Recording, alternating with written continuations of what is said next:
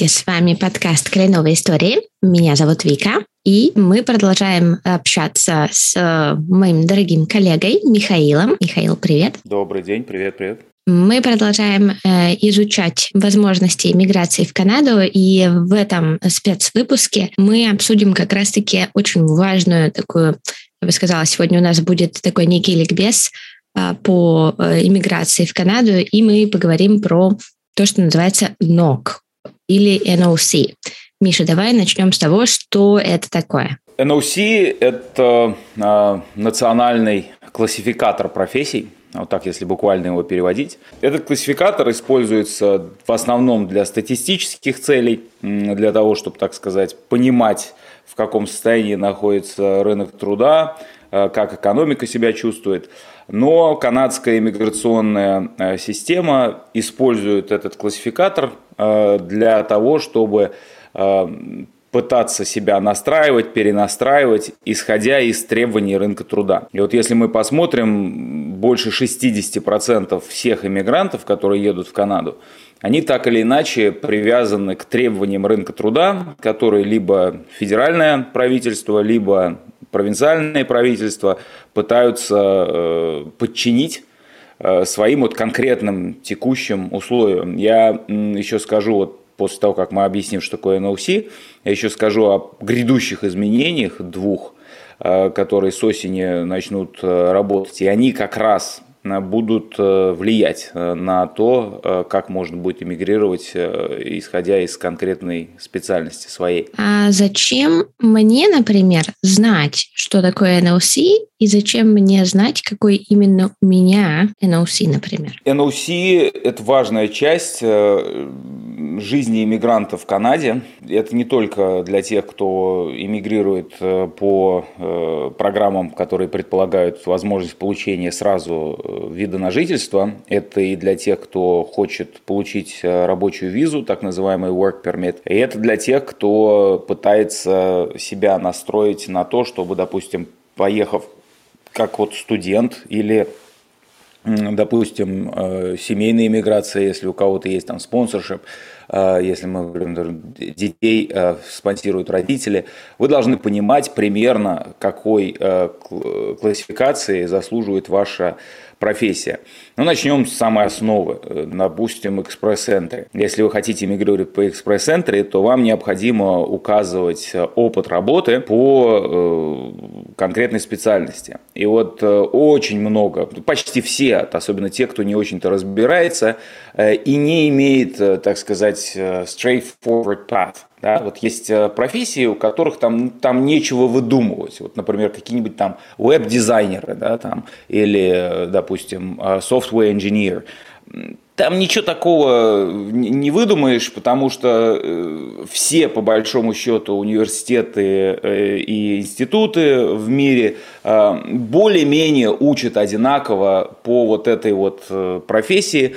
И даже если у вас там, условно говоря, страна не в баллонской системе, там у вас как-то по-другому называется ваша специальность, то как минимум примерное название конечной профессии у вас будет совпадать с тем, что здесь. Да? Э, инженер-разработчик э, программ или там дизайнер э, онлайн, ну, они даже на, на, на русском будут называться примерно так же, да? там веб-дизайнер, да? у нас так это принято. Ну, потому что вот для программистов, по большому счету, весь тот же самый, все англицизмы, которые перешли в русский, они вот оттуда, из английского. Все очень просто. А, и поэтому, когда вы, допустим, по такой специальности ищете для себя NOC, вам никакой сложности нет, чтобы найти этот NOC, э, посмотреть по описанию, какие там требуются навыки, и дальше просто под него э, так сказать, подогнать, хотя там даже и подгонять не надо, вы, как правило, и будете выполнять обязанности, которые там указаны в описании в этом классификаторе.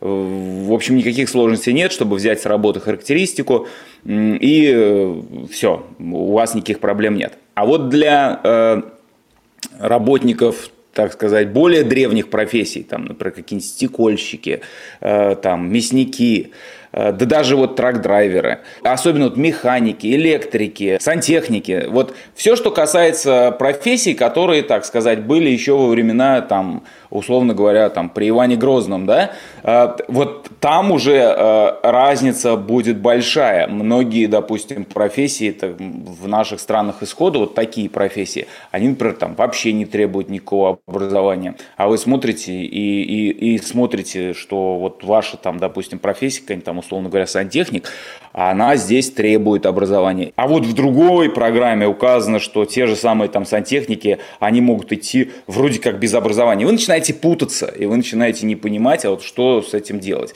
И здесь вот как раз э, необходимо, как правило, посоветоваться и э, понять, как вам лучше оформлять ваш опыт, потому что от того, как вы оформите свой опыт, это же ваша жизнь, да, ее не так-то, в общем-то, много, там 70 лет максимум у нас отмерено, ну а вот то, что значимо для иммиграции, так это вообще там 10-15 лет. И вот как вы эти 10-15 лет оформите, от этого во многом будет зависеть ваша иммиграция. Во-первых, это будет э, определять ваш так называемый immigration path, будете ли вы идти, там, к примеру, даже в рамках экспресс-энтри, будет ли это skilled worker или skilled trade, и еще более важно, вы очень часто можете упустить, если вы неправильно оформились, вы можете упустить важные провинциальные иммиграционные программы. А провинциальные, в чем их э, плюс? В том, что многие провинции делают, э, отторговывают у федерального правительства некие э, преференции для того, чтобы привести работников, которые им нужны. И вот очень часто это как раз работники вот из этой категории, как я вот говорю, профессии такие старые, да, которые провинции нужны, а они мимо вас проходят. И вы на самом деле вполне себе можете эмигрировать и найти работу, а так как вы не знаете, как оформиться, это проходит мимо вас. Вот. Поэтому для людей в первую очередь вот этих профессий это очень крайне важно. Хочу тут добавить, у меня была такая история не с Канадой, но с Австралией, потому что в Австралию я подавалась именно как э, специалист по профессии, которая была востребована там. И а, так как я социолог, на тот момент наш австралийский э, консультант, он сказал, о, социолог, классно, как раз в Австралию требуется. И была допущена очень серьезная ошибка, потому что я подавалась как социолог с опытом работы в социальной работе на программу по социальной работе в Австралии. И при этом э, не получилось это провернуть, просто потому что было несоответствие моего образования, опыту работы. Э, такая история есть ну, не только в Канаде с вот этим определением этой профессии. И поэтому очень важно знать, эм, вот именно ваша профессия, вы можете называться, опять-таки, там, специалист по социальной работе, да, что он делает. В Канаде таких специальностей как минимум пять, насколько мне известно, то есть это люди, которые будут заниматься теми или иными вопросами.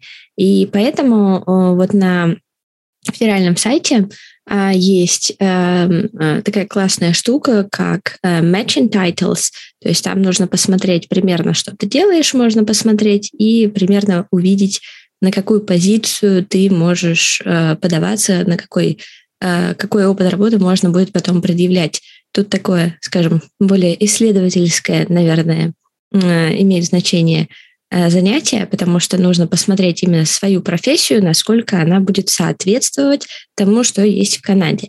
И мы пропустили такой вопрос, на самом деле интересный. А, мне нравится, как представлена вся эта история на эм, сайте государственном. И там есть такое, такое подразделение, как иерархия и структура Э, всей вот этой NOC-системы. Давай мы поговорим немножечко про классификацию и что означает эта классификация.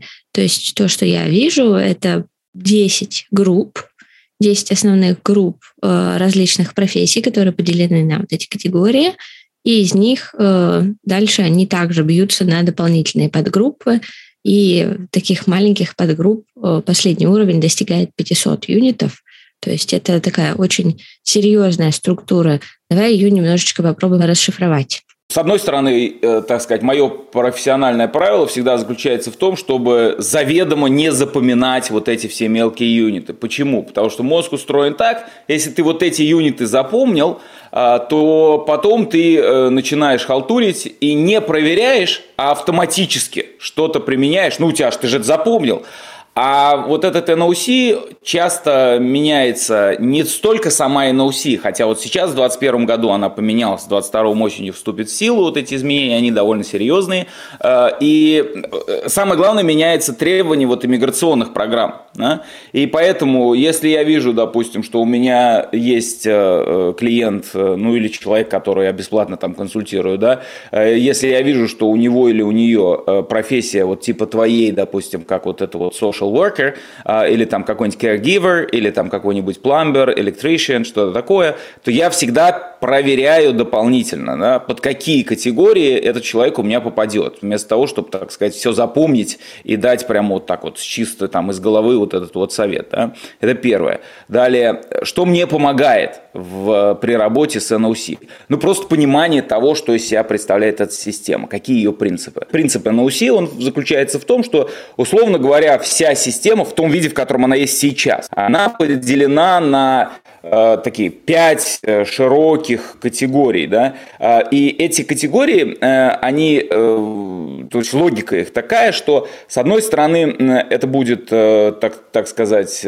ну такая широкая профессиональная категория приниматься во внимание, да, э, то есть что человек делает. И второе, что будет иметь значение, это уровень его навыков. Но это в основном зависит от э, опыта, да. То есть если первая категория будет говорить о том, э, ну, скажем так, какие основные обязанности и требуемые для выполнения этой обязанности образование и э, опыт тоже имеет значение, да, то вторая категория это уже будет конкретные навыки. И это, как правило, опыт, и э, для э, ряда профессий это еще и ну, то, что мы называем apprenticeship. А apprentice это именно человек, который учится, пока работает. Вот. И для, для многих профессий, то есть если мы выбрали вот из этой широкой профессиональной категории, э, э, дальше мы смотрим по уровню навыков, для, для многих профессий может быть а, образование не требуется. И вместо образования вы можете подпасть под нужную категорию, имея, допустим, 3 или 4 года работы, когда вы работали вот этим вот э, там условным подмастерьем, да, и таким образом приобретали приобретали навыки. То есть, в принципе, довольно стройная система. Выбрали вы свою эту широкую категорию, э, кем вы были, например, менеджером, да, вы управляли каким-то там подразделением э, из нескольких человек, ага, вы уже менеджер. Дальше ваша задача посмотреть, а вот эта ваша менеджерская э, должность, если она подпадает под высшую категорию, так категорию 0, соответствуете ли вы по этой категории. То есть вы, по, по сути, вы управляли людьми. Но теперь, а что нужно вам проверить? А, соответствует ли уровень образования, который указан под эту категорию? Это, как правило, университетское образование. Да? Дальше, соответствует ли опыт работы? И что описано в обязанностях? Есть ли те эм, э, описанные в этом NOC обязанности в вашем резюме, которое подписал руководитель или руководитель кадровой службы? Или если это не резюме, то это характеристика. Да? Пусть это будет характеристика, которая на английской будет переводиться как reference reference letter, а, подписанная руководителем кадровой службы или вашим руководителем, вот совпадают ли обязанности в этом документе с теми обязанностями, которые перечислены в NOC. Если они не совпадают, ну хорошо, не беда, значит вы просто не под ноль подходите, а будете подходить под категорию ниже. Смотрите, сравнивайте, да, но логика та же – то есть сначала смотрите широкую вот эту свою область, что вы делали, условно говоря, а дальше смотрите по навыкам. И, как правило, навыки будут э, зависеть от того, какой у вас опыт в этой конкретной профессии. Вот. Как только вы это сделали, посмотрели, какое ключевое слово под вашу профессию – если у вас менеджер, прекрасно, но не забудьте sales, да, потому что менеджер может быть еще и там, допустим, в других категориях. И тогда на эту вашу профессию пытайтесь в NOC, сайт прекрасный, работает неплохо, по ключевым словам, ищите наиболее подпадающую, совпадающую э, с вашими обязанностями профессию. Нашли, выписали, посмотрели и так, для себя, вот у меня, например, работает правило пяти. Если мне не очень известна профессия, я пытаюсь найти как минимум пять совпадений а, для такой же профессии, которую NOC мне выдаст. То есть я, например, ищу там тот же менеджер, да, я посмотрел, менеджер такой-то, нашел, совпадение есть. Это лишь одна возможная опция для меня. А я примерно знаю, что нужно найти еще четыре. Я пытаюсь дополнительно искать. И когда я нашел вот эти пять разных, э, скажем так, в NOC э, совпадений, я пытаюсь для клиента найти э, наиболее совпадающие, наименее совпадающие, и между ними еще где-то 3-4. Для чего это делать? Чтобы диверсифицировать опыт человека и, так сказать, пытаться этого человека как можно более качественно продать. Потому что если у вас есть э, пять возможных совпадений, то вы можете смотреть на различные провинциальные программы, на федеральную программу, и тогда у вас человек э, будет иметь больше шанса эмигрировать. Да, вот по ключевым словам еще хочу добавить, у нас э, слушатели присылали вопрос про э, Game Dev, э, то есть разработчик э, игр, и вот тоже э, по ключевым словам попробуйте вбить game, посмотрите, что подходит именно под ваше описание – потому что там может быть графический э, дизайнер, графическое какое-то искусство, не помню сейчас точное название, но э, по ключевым словам действительно можно найти несколько совпадений, и потом как раз будет э, достаточно, наверное, просто, я надеюсь, э, посмотреть обязанности по этим профессиям и сопоставить его с именно с тем, что вы делаете. И э, вот да, то, что касается написания письма от работодателя, о том, э, чтобы подтвердить ваши профессии, тут тоже нужно обратить внимание, потому что обычно бывает так, насколько мне известно, э, люди сами пишут э, письма, а уже приносят работодателю на подпись. И тут тоже нужно такое проявить чуть-чуть творчества, так чтобы ваше описание, то, что подписывает тоже ваш директор или кто-то там по кадрам, чтобы оно как бы и вашим, и нашим, чтобы оно очень так хорошо билось э, с тем, что описано на э, специальности именно в системе NLC. Разреши, пожалуйста, я вот здесь добавлю один момент важный. Что должно быть в характеристике для иммиграции, это очень специфический документ. Во-первых, там должно быть э, указано, э, там должна быть информация о тех обязанностях, которые вы выполняли. И это не только там, что вы там приходили на работу вовремя и хорошо подчинялись начальнику, да, но это еще и основные обязанности, которые желательно, чтобы совпадали с обязанностями, указанными вот в этой NOC они в NOC четко прописаны. Если они у вас будут совпадать, пусть у вас будет документ на русском, на казахском, на украинском, на каком хотите, но чтобы они примерно совпадали. Когда у вас документ будет в переводе, то иммиграционному офицеру, который будет вас проверять, ему будет проще сориентироваться, увидеть, что да, действительно, вы по NOC подпадаете там под категорию A или под категорию B, значит, вы идете там по skilled э, worker или skilled trade, нет проблем. Если вы по провинциальной программе, идете, ага, значит, да, действительно, вы вот под эту NOC подпадаете, потому что у вас обязанности грамотно в reference letter в вашем указаны. Поэтому не пренебрегайте тем, что вы сами пишете это reference letter, э, согласовываете с вашим кадровым отделом там, или кто у вас работодатель, если нет кадровой службы, он вам его подписывает или она ставит печать и в случае необходимости ответит на звонок э, э, офицера, который будет вами заниматься и подтвердит, что да, такой человек работал и вот такие обязанности выполнял. Да? Вот это единственное, наверное, э, значение основное, которое будет иметь эта ваша характеристика. А, как некоторые думают, ну я же взял характеристику в подтверждение того, что я работал. Друзья, подтвердить то, что вы работали, вообще ничего не значит. Самое главное – это указать не то, что вы работали, а еще и что вы выполняли конкретные функции. Дальше. В этой характеристике, чтобы подтвердить, что вы работали, помимо выполняемой вами обязанностей, нужно уложить э, э, вашу занятость, здесь в Канаде принято указывать количество часов в неделю. Если вы указываете э, занятость полная, просто на полной занятости, вот у нас так не пишется, да, вы же понимаете, в характеристиках на полной занятости. А, э, у нас вообще это, как правило, трудоустроен там вот по такой-то должности, и это само собой предполагает полную занятость. Здесь это распространено, что должна быть 40-часовая рабочая неделя. Уложите 40-часовую рабочую неделю в эту вашу характеристику или как минимум посчитайте, сколько часов занятости у вас была ваша полная занятость в течение года. Ну, умножите 40 на 48 недель, укажите это количество часов. Или укажите, что вы работали по 8 часов в день, допустим, да, с таким-то количеством дней оплачиваемого отпуска. Вот уложите это туда, это вам очень поможет. И последнее, это должна быть платная работа. Чтобы засчитываться, это должна быть платная работа. И ваша платная работа должна предполагать указание в характеристике вашей зарплаты.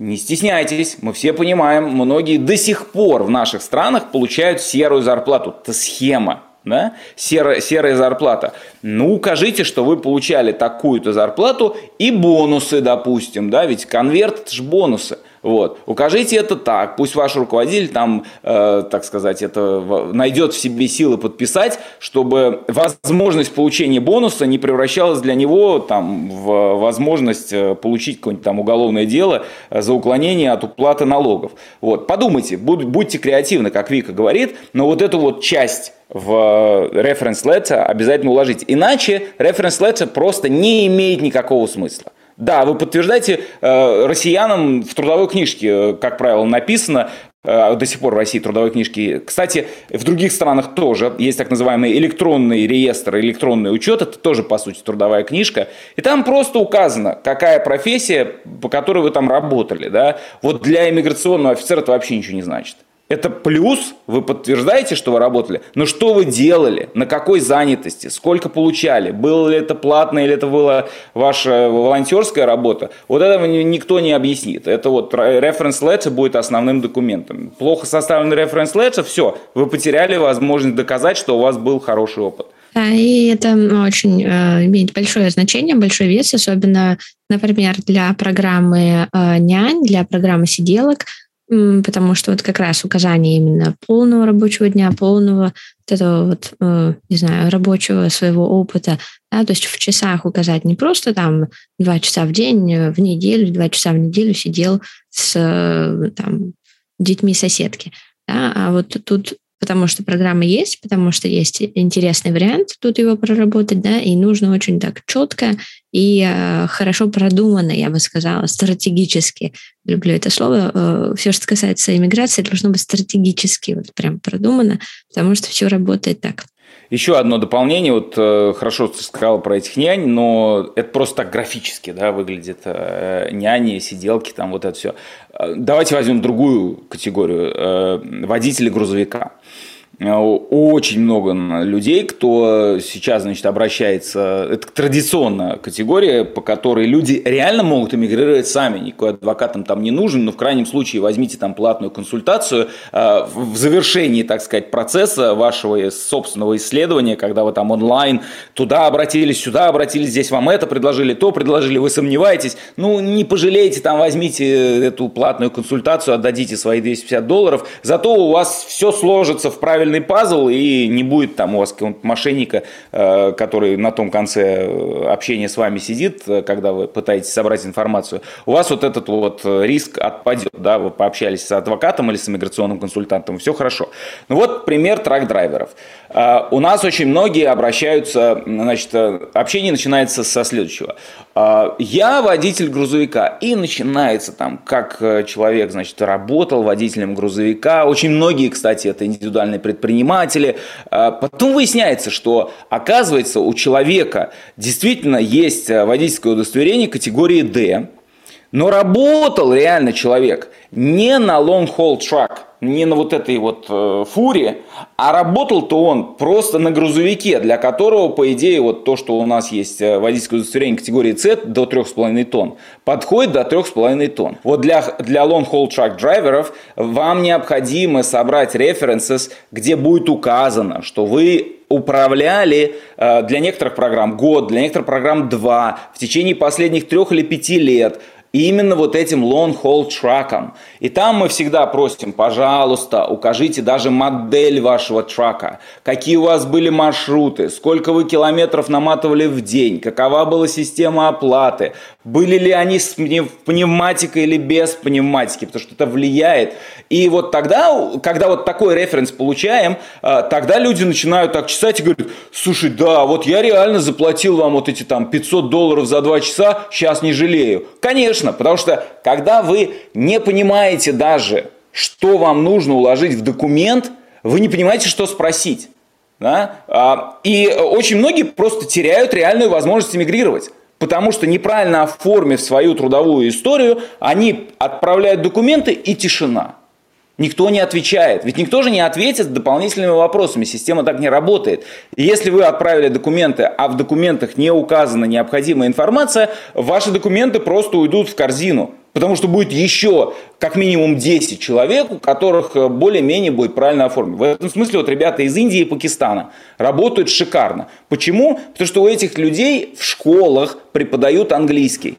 Они проще ориентируются в системе, у них система э, найма на работу и система вот этих references очень развита, потому что она более-менее английская, а Канада все-таки работает по английской системе. Да? Поэтому вот эти ребята, у них хуже навыки, они хуже сотрудники, э, чем, допустим, люди из наших стран. Но так как они лучше умеют оформить, их, их берут. А потом наши говорят, слушайте, у вас в Канаде сплошная дискриминация. Всегда наймут какого-нибудь пакистанца. Ну, конечно, потому что пакистанец хуже вас умеет работать, но лучше вас умеет оформиться. Вот и все. Есть такой интересный вопрос, который нам прислали про достойную старость на невысокооплачиваемых NOC. Но, э, насколько я понимаю, что высокооплачиваемые NLC – это такая себе история э, очень надуманная, насколько я понимаю. Например, возьмем э, стилиста. Да, не просто там стилиста, а здесь это называется, ну вот парикмахер называется стилистом. Что означает достойная старость? У меня тут прекрасная вьетнамская женщина, которая такая 50 плюс, но, по-моему, она живет классно. У нее свой салончик, у нее ее все любят вокруг, и она совершенно спокойно обеспечивает себя, свою семью и двух сыновей, которые а, учатся в топовых университетах. То есть и такая прям вот для меня этот вопрос такой со скрипом. Миша, что ты скажешь? Да, хороший вопрос. Сам по себе отдельного подкаста прям требует, э, потому что наши люди очень часто, опять же, в силу просто объективных причин, не понимают, как работает Канада с этой точки зрения. А, с одной стороны, Канада – это такая страна, э, стремящаяся к социализму, в хорошем смысле слова. Да? Все эти вот там, там при необходимости э, поддержки государственной, более-менее понятная система прогрессивного налога, которая обеспечивает перераспределение и выравнивание людей, да, чтобы не было большого, э, так сказать, промежутка между супербедными и супербогатыми. Все это обеспечивает социальную справедливость в том или ином смысле. И, соответственно, уровень, допустим, насилия в стране, уровень преступлений в стране довольно низкий, а, безопасность в стране низкая, ровным счетом из-за этого. Да? Это с одной стороны. С другой стороны, эта вся система в основном настроена на то, чтобы в первую очередь давать человеку возможности а не преподносить человеку все, так сказать, на блюдечке с золотой каемочкой. И вот та система, к которой мы привыкли, так называемая пенсионная система да, в наших странах, она здесь работает немножко не так. А действительно, на любой профессии э, вы так или иначе будете по выходу на пенсии обеспечиваться там минимальной пенсией, если вы вообще не вносили никаких э, платежей в свою, так сказать, э, обеспеченную старость. Что из себя представляет? Есть несколько систем, которые позволяют вам э, позаботиться о своей старости. Одна из них это так называемая. Э, это расшифровывается как зарегистрированный пенсионный план. Ну, то, что у нас во многих сейчас странах, там Украина, Россия, вот эти вот страны э, тоже приняты. И заключается, смысл этой всей системы заключается в том, что вы или ваш работодатель, в зависимости от того, на какую работу вы устроились, периодически производит отчисления. Это будет какое-то финансовое учреждение, может быть банк, может быть э, там инвестмент э, какой-то, инвестиционная фирма. Но все они могут у себя внутри, в своем портфолио, иметь вот этот RRSP, зарегистрированный специальным образом пенсионный план, который, получая ваши деньги, отвечает за то, чтобы эти деньги росли.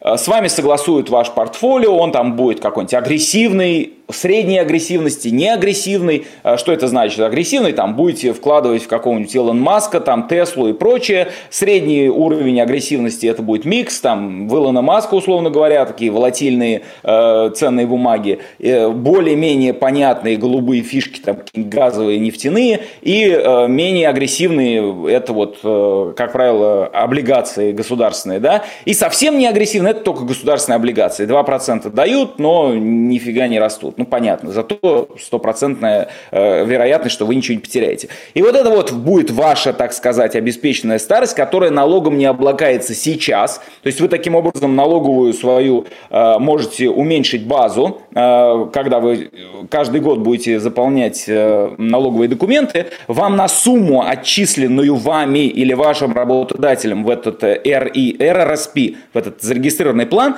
будет уменьшаться налоговая база. Вы будете меньше платить налоги, но до, потом, когда вы выходите на пенсию и начинаете оттуда выбирать деньги, вот эту вот на свою пенсию, они будут облагаться налогом тогда. То есть это не совсем уход от налога, это так называемый tax deferral. Это когда отодвигается налоговое, так сказать, обязательство. Но это ваша пенсия. И вот этим вы можете себе на пенсию сделать хоть 10 тысяч долларов в месяц, когда вы выйдете на пенсию, хоть 100 тысяч долларов. Все зависит от того, сколько вы хотите туда вложить.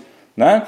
Э, проверьте всегда в своем контракте, у вас, допустим, могут быть, ну, то, что здесь часто называют зарплаты и бонусы. Да? И многие, допустим, э, смотрят, зарплата хорошая, то, что вот вы говорите по ноку, по моему, э, такого вообще-то и нет. Э, по ноку будет medium wage, это то, что работодатель будет, как правило, обязан оплатить не меньше суммы, пусть это будет какие-нибудь там 30 долларов в час. Да? Это неплохо, но очень часто это будет просто 30 долларов в час, а в сравнении с тем, кто будет получать, допустим, 28 долларов в час, но у него или у нее будут бонусы. В чем эти бонусы будут заключаться? В хороших отчислениях в этот РРСП, в хорошей медицинской страховке, в дополнение к тому, что государство представляет бесплатно, зубы ваши и так далее. Да? Вот. То есть смотрите на эти так называемые бонусы. Вот пенсионные туда входят. Последнее, что скажу еще раз, говорю, заслуживает отдельного подкаста вся эта система.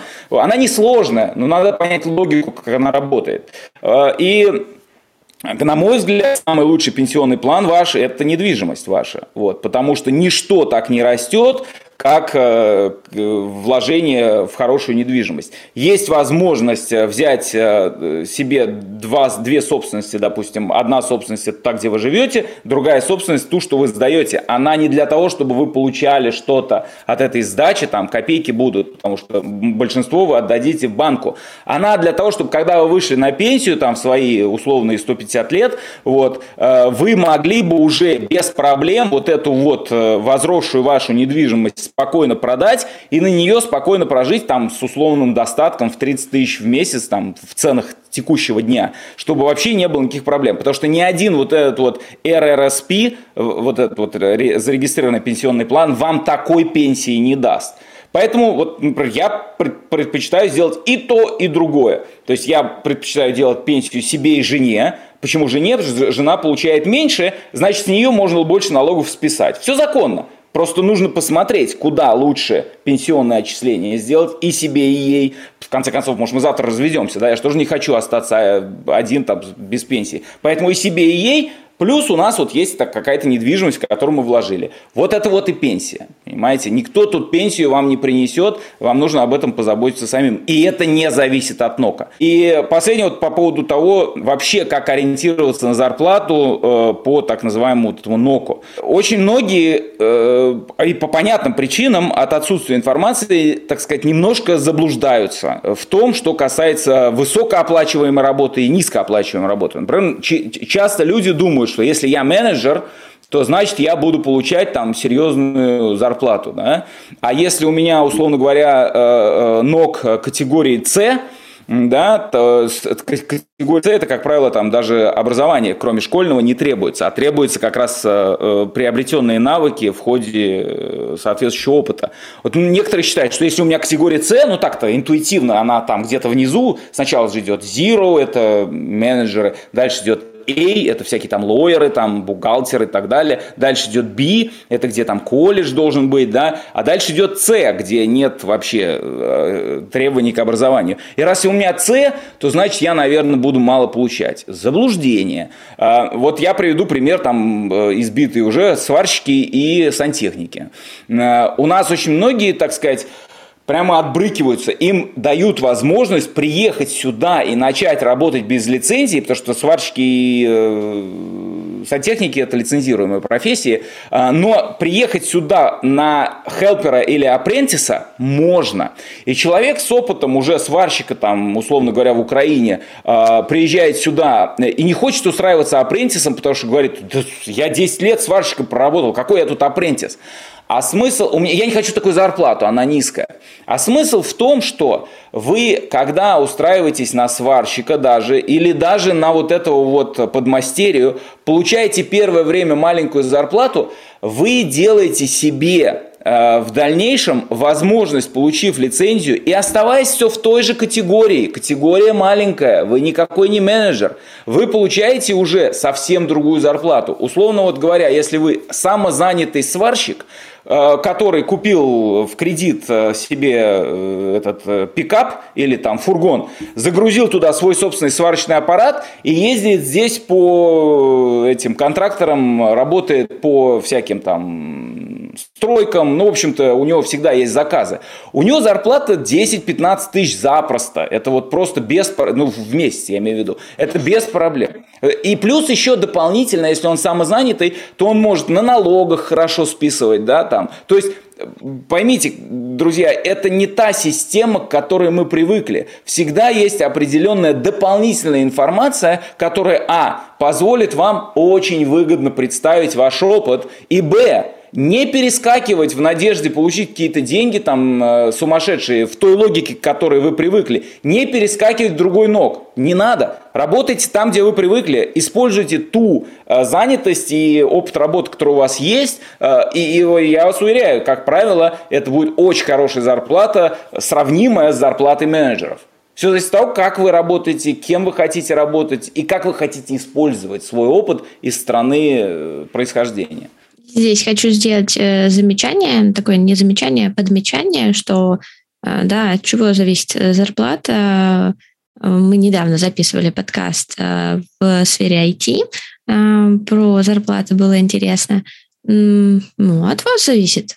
Вот вы хотите получать столько-то, вы идете ищете такую работу, где вам будут платить столько-то. Или вы будете думать, что, ой, я туда не пойду, там все мало получают. Да, например, у нас инсайдерская информация на днях тут смешная появилась. Э, там, девушка э, думает идти продолжать работать в маркетинге или вдруг все-таки пойти э, работать в ресторан официанткой. А в смысле? Как это так? А очень просто, потому что в хороших ресторанах в день можно заработать 500 долларов. Да, и вот такая история, она тоже имеет место быть. То есть кто вы, э, как вы хотите себя да, продать и что вы хотите с этим дальше делать, уже учитывая вашу дальше старость, пенсию и так далее. Это вот ваша инвестиция, вы, ваши знания, ваши умения, ваши навыки, это именно вот то, как вы дальше будете на этом зарабатывать. Тут э, интересный такой вопрос. В Канаде совсем, я бы сказала, тут это очень личная история. Да? Но для того, чтобы сюда попасть и для того, чтобы получить эти возможности, нужно правильно оформить документы.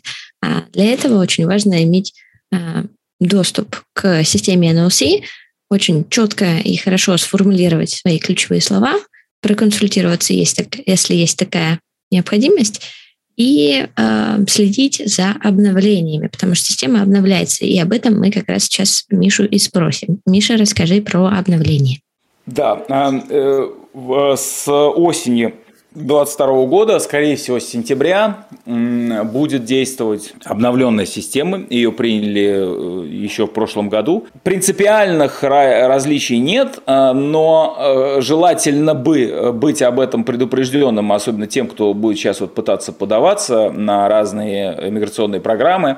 И принципиальное различие будет в том, что теперь не будет вот это NOC ABC, а будет NOC раз, два, три, четыре, пять. И плюс еще один дополнительный комментарий, который хотел бы сделать. По э, настоятельным рекомендациям и результатам э, оценок, э, Канада – страна, где, э, ну, так сказать, эхо дисциплинарного общества, где э, эксперты очень, так сказать, пытаются иметь большой вес, и много-много всяких оценок производится. Вот ввели какую-то новую систему, делают оценку. Эта оценка завершается рекомендациями. Потом эти рекомендации пытаются внедрить. Ну вот Э, система э, экономической миграции, как я сказал, это больше 60% иммигрантов всех идут по этой системе, включая вот экспресс-центр, это экономическая миграция. Одна из основных рекомендаций э, экспертной оценки этой системы, которая, по-моему, в 2018 году завершилась, заключалась в том, чтобы вот эта вот так называемая бальная система, которая легко алгоритмизируется, и, по сути, можно и даже иммиграционного офицера там не иметь, а просто выпадали документы, система сама посчитала, э, по нижней планке сделала отрез, и, и тех, кто прошел по верхней планке, им автоматически присылается invitation to apply, э, значит, вы собираете общие дополнительные документы, общую эту папку свою, отсылаете ее и в результате получаете landing document. Да? Вот эта система показывает, э, по мнению вот этих экспертов, она показывает э, проблемы в том, что многие из тех, кто подаются с высшим университетским образованием и хорошим опытом в каком-то там менеджерстве, лоерстве, врача, те, кто, кто врачами работал, они, безусловно, набирают большое количество баллов, а потом сюда приезжают, и они имеют возможность устроиться, и все хорошо, но недобор происходит по тем, кто такого количества баллов набрать не может, и их система автоматически отсекает. И с осени, скорее всего, будут изменения, э, которые будут предполагать возможность самой иммиграционной службе внутри делать примерно то, что делают провинции, а именно, исходя из периодических оценок трудового рынка, рынка занятости, делать такие э, внутри свобод, своей свободы усмотрения решения, что так, в этот дро, в этот раз, в этот, э, скажем так, розыгрыш, мы не обращаем внимания на э, количество баллов, а обращаем внимание на специальности, по которым недобор. Почему это важно? Потому что э, это означает, что даже те из э, нас, кто не имеет там свои 468 баллов, да, и думает, что не, я не пройду, у меня там всего 350 баллов, потому что возраст, потому что у меня bachelor, а никакой не специалист э, по, по образованию, я не прохожу. А, должны подавать. Вот вы со своими 350 баллами и своим bachelor, но имея опыт работы в конкретной сфере и образования в конкретной сфере, не добирая количество баллов, можете войти в перечень тех, по которым есть недобор, и вас пригласят. А, на мой взгляд, это очень хорошая новость. С одной стороны, она повышает волатильность всей системы, потому что сейчас все понятно, кто пройдет, кто не пройдет, да, predictability, предсказуемость а, сейчас высокая, волатильность низкая. А после этого будет волатильность высокая, предсказуемость ниже, но э, вы имеете шанс – как вот в грин-карте в Штатах, да, любой имеет шанс. Вот здесь такого, так сказать, э, finger of destiny, перст судьбы э, будет в данном случае играть большую роль. Мне это, мне это в принципе нравится. Да, и это действительно классно, потому что действительно дается больше шансов.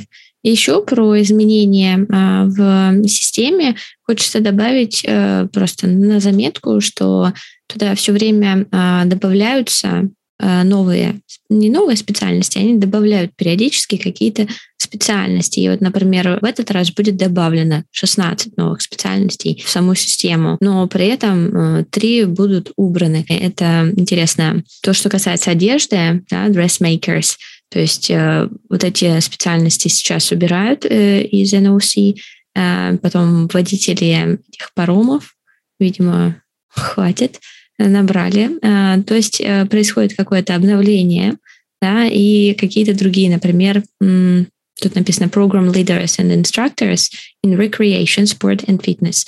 Да, то есть это, видимо, какие-то, ну вот как раз-таки фитнес-тренеры и так далее. Но, с другой стороны, добавилось 16 новых профессий, и поэтому можно посмотреть или в любом случае, опять-таки, проверить по ключевым словам, да, и по своим обязанностям, по своим каким-то делам, которые вы делали, да, к чему еще может относиться то, что вы делаете. То есть тут опять-таки опускать руки и там думать, о, ну все, теперь это убрали, я теперь вообще никуда не попаду. Да, то есть это не та история. Здесь нужно вот прям аналитически так подходить к этому вопросу там чего-нибудь накопать можно. Но вот такой у нас был ликбез по а, нокам а, сегодня. Если у вас остались вопросы, пожалуйста, присылайте. Мы очень любим, когда вы нам присылаете вопросы в Телеграм, комментарии, а, и мы очень любим их обсуждать, как вы видите. Ну, а мы продолжим рассказывать наши истории в обычном формате. И услышимся очень скоро. С вами были Кленовые истории. Меня зовут Вика. Меня зовут Михаил. Прекрасного адвоката зовут Михаил. И мы с вами скоро увидимся и услышимся. Всем спасибо, всем пока.